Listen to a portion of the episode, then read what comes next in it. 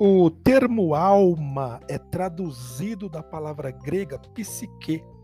Diferenciada do corpo, a essência da alma possui outros atributos existenciais. São eles: coração, cardia, transcende a questão do órgão físico, ganhando sentidos elevados nas emoções e afetos, tornando-se a fonte das paixões, dos desejos, dos apetites, dos propósitos, dos esforços e indicando tanto caráter quanto vida íntima ou interior.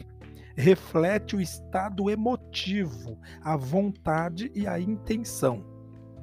Segundo termo, mente, nous inclui as faculdades de percepção associadas às emoções com capacidade de julgar, pensar, raciocinar, realizar, imaginar e mudar.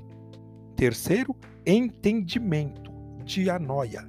Implica usar a inteligência, o intelecto, o entendimento, tanto para o bem quanto para o mal, com faculdade de entender, sentir e desejar. Quarto, consciência, suneidesis.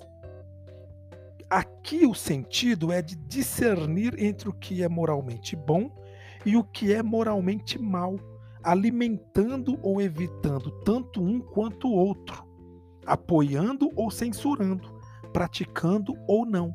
Resumindo, a alma tem coração, sentimentos, desejos, interioridade, emoção, vontade intenção.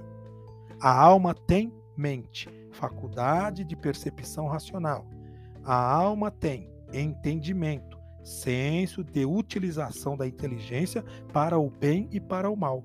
E a alma tem consciência, capacidade de discernir e optar entre o que é bom e o que é mal.